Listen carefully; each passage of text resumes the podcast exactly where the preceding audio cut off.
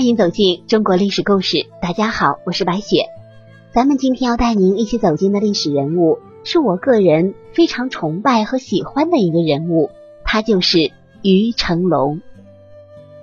纵观整个朝代历史往事，我们不难发现，在古代的那些帝王中，但凡有些作为的皇帝，他们都无一例外的喜欢那些为人正直、有真才实干的清官。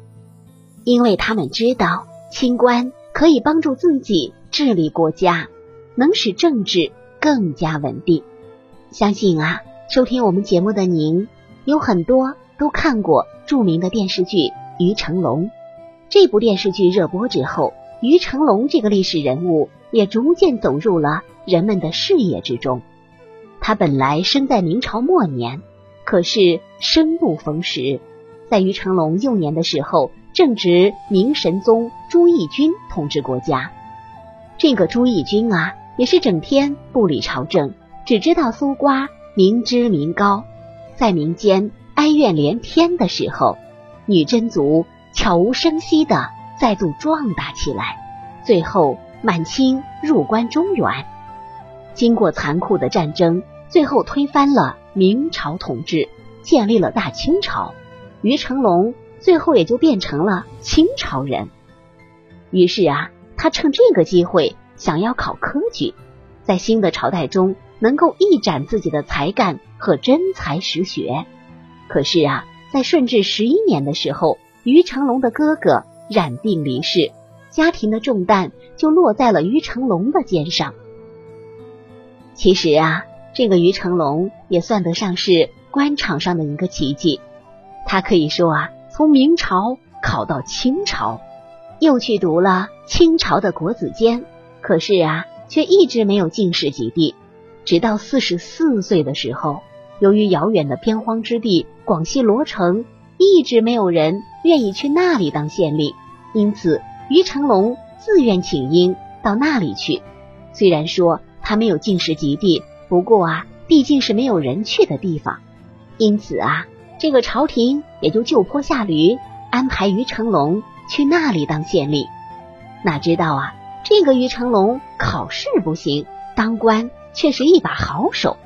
他从广西罗城县令一直干到四川河州知府，一路下来，他获得三次卓异的举荐。而康熙皇帝也多次表扬他，评价他为清官第一。最后。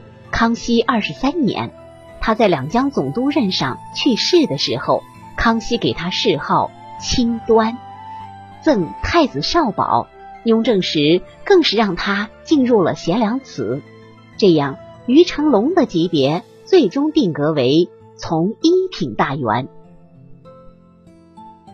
于成龙一直没有进士及第，从四十四岁的时候才开始在边荒之地。广西罗城当县令，可是为什么他最终却能当到两江总督这样的从一品的高官，而且还能获得那么高的评价呢？他又是如何做到的呢？其一呀，就是于成龙爱民如子。我们今天把官员称为公仆，不过古代啊不是这样称呼的，古代把官员称为父母官。而作为一个父母官，最重要的就是爱民如子。于成龙在当官的时候一直坚守这一点。不管他是在广西罗城，还是在四川河州，以及担任黄州知府期间，都遇到了当时非常多的盗贼横行。于成龙当然要坚决打击盗贼。不过啊，可贵的是，他明白这些盗贼本身也都是。穷困的老百姓是活不下去了，才铤而走险，被迫去当盗贼的。所以他始终坚持剿抚结合，目的啊，就是让更多的盗贼能够安分守己，能够回归从事农业生产。于成龙的这种做法，也使得他能够很快的解决掉盗贼的问题，保持地方的安定。其二，发展农耕，只有农耕上去了，有了吃的穿的。老百姓才能安居乐业啊！于成龙从当官的第一天起，就深刻的体会到了这一点。这就不得不说起他在去罗城的时候，整个罗城城中只有五户人家，县衙也只有三间破房，这简直就是一个县令破落户啊！去这样一个贫苦的地方当县令，于成龙所受的苦，所付出的艰辛，可想而知。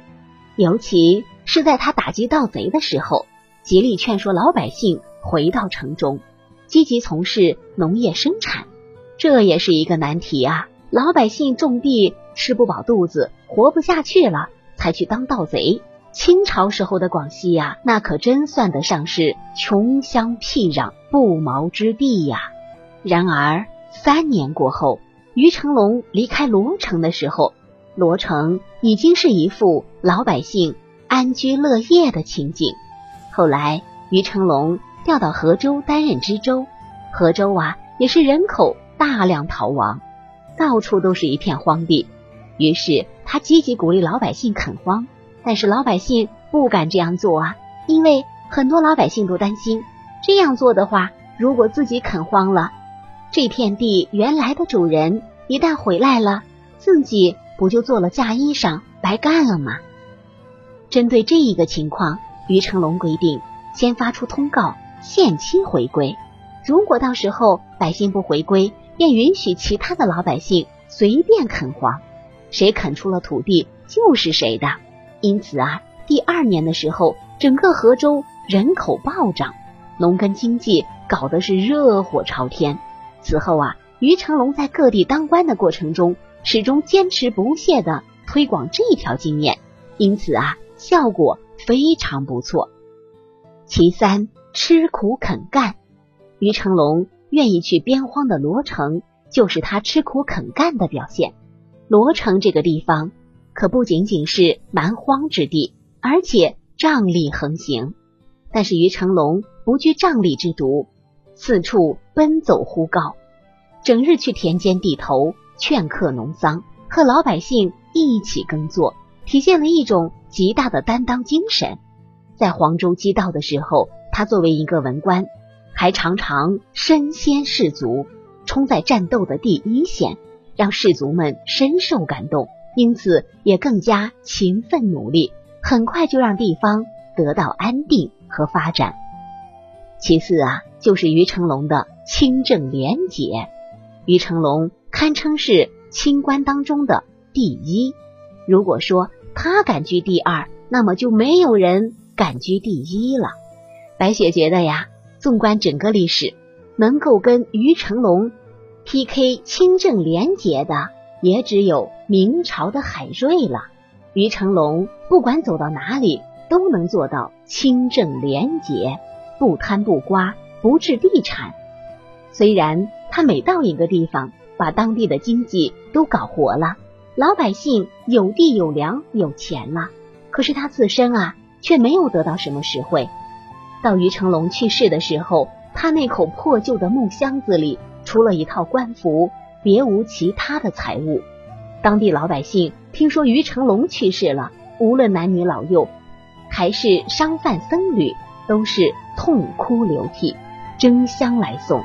可见啊，于成龙已在老百姓的心里竖起了一座丰碑。正是因为于成龙有这样的作风，因此他被史书称为。循吏，而这也是史书对古代大臣的最高评价之一。